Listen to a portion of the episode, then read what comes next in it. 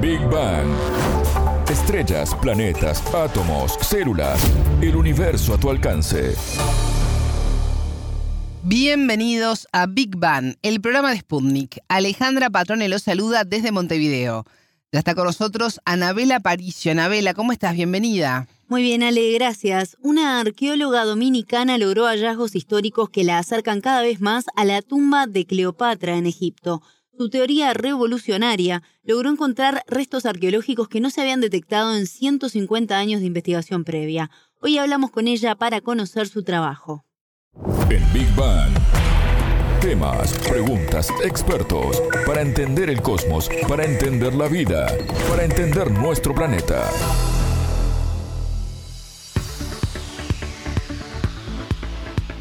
Desde el año 2005, la dominicana Kathleen Martínez realiza tareas arqueológicas en Egipto. A inicios de noviembre del 2022, halló un túnel de 1.305 metros al oeste de la ciudad de Alejandría, que data de la época grecorromana. Anabela, qué interesante. Contanos un poquito más sobre esto. Muy interesante, Ale. Bueno, el Ministerio de Turismo y Antigüedades de Egipto informó sobre este hallazgo que busca restos del complejo arquitectónico de Taposiris Magna, trabajo encabezado por Martínez, quien desde Egipto nos contó más detalles sobre lo que encontraron. Este último hallazgo se trata de un túnel de aproximadamente 1.300 metros, está a una profundidad de 25 metros justo por debajo del templo de Taposiris Magna, el yacimiento donde hemos estado excavando en estos últimos años, con la sorpresa de que este túnel cruza por debajo de la carretera y cruza por debajo de un resort en la actualidad y nos llevó hacia el mar Mediterráneo. En las primeras exploraciones subacuáticas eh, nos pudimos constatar que también el túnel sigue bajo el agua y eso abre grandes expectativas y el hecho de que pudieran haber estructuras que pertenecieron al mismo templo de Taposiris Magna y que hoy se encuentran sumergidas. Estamos comenzando eh, los trabajos subacuáticos. Siempre estuvimos buscando posibles túneles en el templo de Taposiris Magna y los encontramos y es el mismo túnel que nos ha llevado hasta el mar. Lo interesante del túnel es que es una réplica casi exacta del túnel de Upalinos, el túnel griego, es una de las maravillas de ingeniería del mundo antiguo y este es exactamente igual. Incluso el túnel en, en Grecia está declarado Patrimonio de la Humanidad. Así que posiblemente en un futuro cercano también este túnel que hemos encontrado va a ser considerado también o va a ser declarado Patrimonio de la Humanidad también por UNESCO. Y lo interesante es que este túnel es mayor en longitud que hay en Grecia, pero en un lugar muy similar al que tenemos en Taposiris Magna en Alejandría. Cualquier hallazgo, tesoro, pudieran encontrarse ahí. Es una zona que nunca había sido trabajada, nunca había sido explorada. Esta sería la primera vez y hay grandes expectativas. Todavía es muy temprano para poder nosotros decir qué hay allí exactamente, qué vamos a encontrar o qué no vamos a encontrar, porque hay un sedimento de más de, de, de 1500 años eh, de sedimento que tenemos todavía que excavar. Lo próximo que vamos a hacer es eh, utilizar radares, sonar, para poder hacer un mapa de las estructuras que puedan haber en eso, vamos a decir, 5 kilómetros alrededor de Taposiris Magna, y luego determinar, que después que tengamos esas imágenes de radar, cuáles son las zonas más interesantes para excavar, porque es algo, es un área inmensa por el momento solamente hemos hecho exploraciones subacuáticas, de buzos, arqueólogos y ya tenemos los primeros indicios de las estructuras, todavía de ninguna tumba. La arqueóloga dominicana nos contó también con qué fines utilizaban estas estructuras en la época greco-romana. Este era un templo eh, que estaba dedicado a la diosa Isis. Eh, fue un templo que se encuentra en Alejandría, en el norte de Egipto, en el área del, norte del Mediterráneo y que, bueno, la ciudad de Alejandría la funda Alejandro Magno y es lo que se conoce como el periodo griego en Egipto, de los faraones griegos. Y se desarrolla en esa época la ciudad de Alejandría. Anteriormente el poder estaba en el sur de Egipto, en el área de lo que hoy se conoce como Luxor, Memphis, y luego cuando conquista Alejandro Magno, él se convierte en el faraón macedonio griego que conquista Egipto. Entonces estamos en un periodo que termina ya con Cleopatra, que fue la última faraona egipcia. Entonces nosotros estamos excavando en las ruinas de un templo que en la antigüedad se llamó Taposiris Magna. Tap significa casa y Osiris es el, gran dios eh, mitológico egipcio, casado, esposo y hermano de la diosa Isis, de cual uh, Cleopatra decía ser su representación viviente. Anabel, por qué Martínez pensó en esa área para realizar sus excavaciones? Ella elaboró una teoría que consideró revolucionaria, pues hasta el momento nadie había pensado en la posibilidad de que Cleopatra hubiera escogido esa zona para morir. Esto le permitió ser la primera latinoamericana a la que se le otorga una licencia para excavar en Egipto. Yo fui desarrollando una teoría donde logré ubicar a la reina Cleopatra sus últimos días, eh, por años estudié los últimos días de la vida de Cleopatra y me llevaron hasta ese lugar leyendo todo lo que se había escrito sobre la reina, todo lo que escribieron sus amigos, sus enemigos, no solamente los romanos, que es lo que nosotros normalmente conocemos en nuestros países, sino también los escritores árabes, medievales y egipcios, que hablaban de un personaje fascinante, totalmente diferente a todo lo que escribieron los romanos sobre ella. Y hice entonces, eh, con toda esa información, comencé a, desarrollar mi, mi, idea de dónde pudiese estar la tumba perdida de Cleopatra. Y esto me llevó a ese templo en las afueras de Alejandría. Y por eso inicio mis trabajos allí. Es una teoría que no, no, no se le había ocurrido a nadie. La teoría más aceptada es que ella pudo ser enterrada en el área del Palacio Real, eh, que estaba en Alejandría, hoy hundida. Y yo presenté las razones por las que eso era imposible. Ella era perseguida por los romanos, ella no quería ser llevada a Roma ni viva ni muerta, y ella quería vivir junto a Marco Antonio, su esposo, el general romano, en otra forma de existencia. Eh, los egipcios eran muy, muy religiosos, tenían una creencia importante en el más allá. Y ella, cuando se da cuenta que es el final de Egipto, ella prefiere morir junto a Marco Antonio y vivir junto a él en otra forma de existencia. Así que ella debía buscar un templo, un lugar que pudiese tener las condiciones para protegerla a ella y, a su tumba.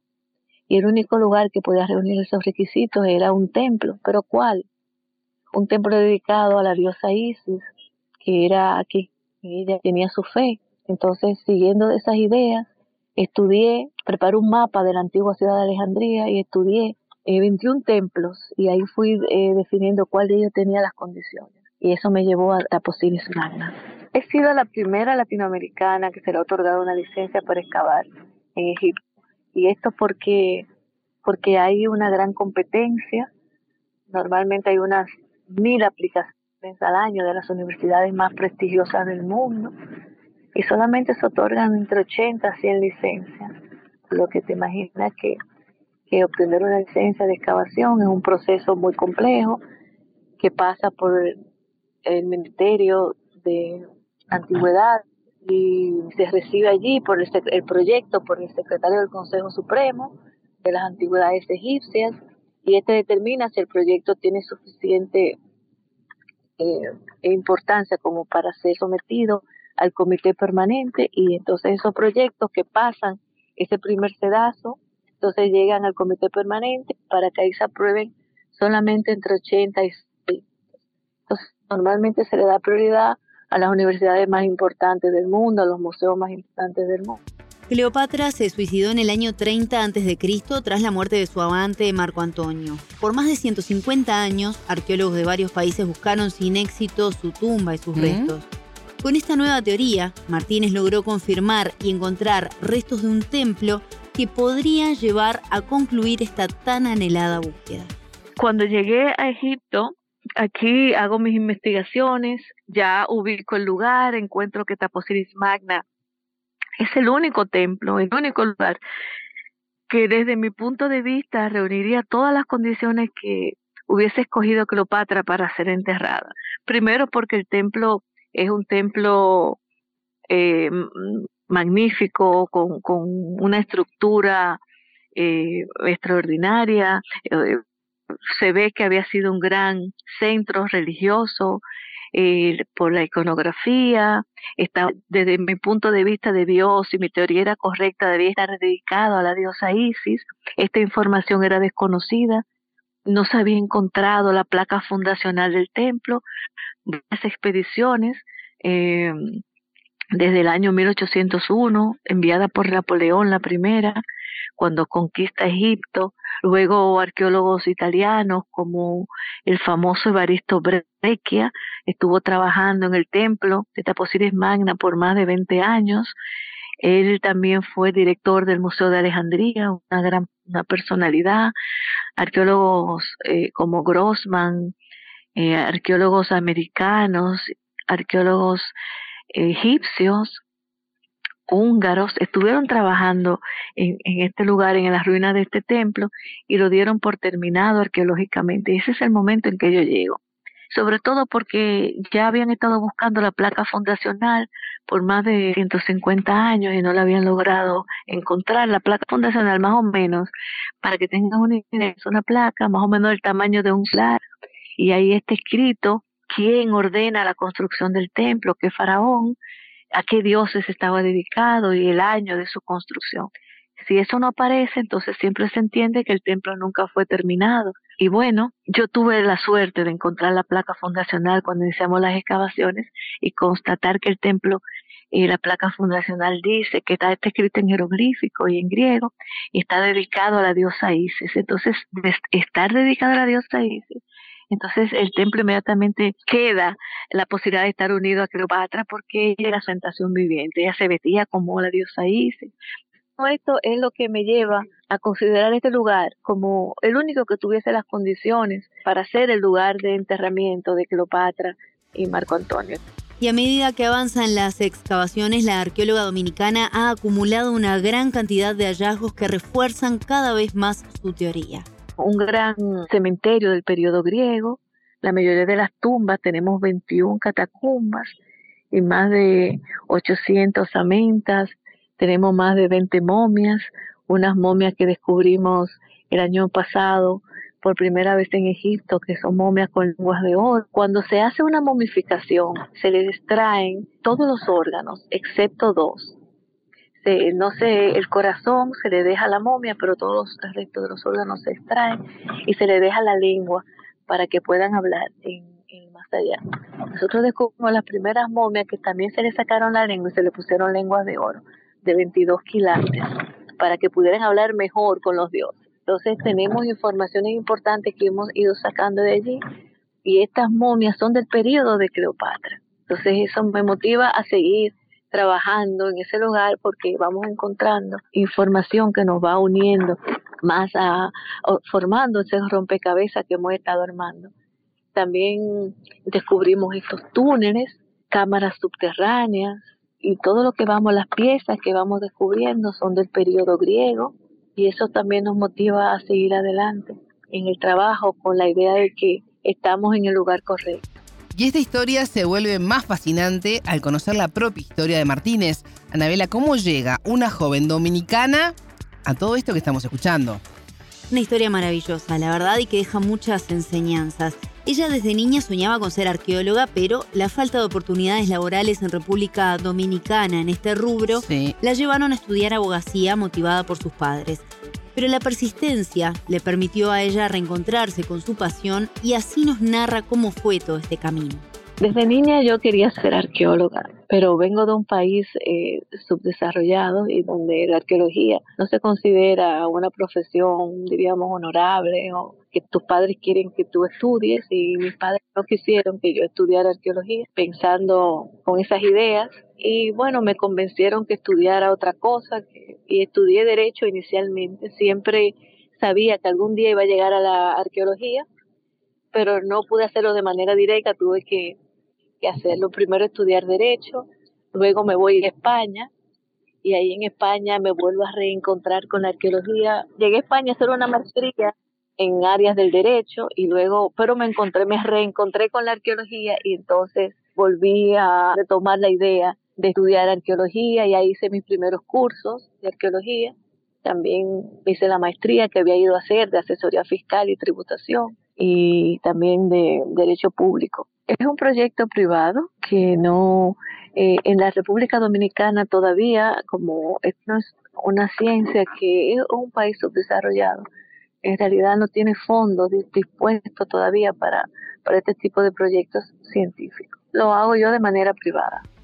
No fue fácil lograr la autorización para excavar en Egipto, pero la suerte estuvo de su lado y le permitió llegar a donde está hoy. Un proyecto que no se le había ocurrido a nadie y que le pareció suficientemente interesante como para dar la oportunidad de, ver que, que, había de cierto en él cuando presenté el proyecto de que la última reina egipcia podía estar enterrada en ese lugar. Pero al ser latinoamericana, en vez de darme una licencia de un año como se lo otorga las otras universidades me dieron dos meses para yo poder demostrar en mi teoría, que en arqueología básicamente no es nada, pero logré el último día de esos dos meses hacer el hallazgo de la primera cámara subterránea, que cambió para siempre la arquitectura conocida de los templos egipcios.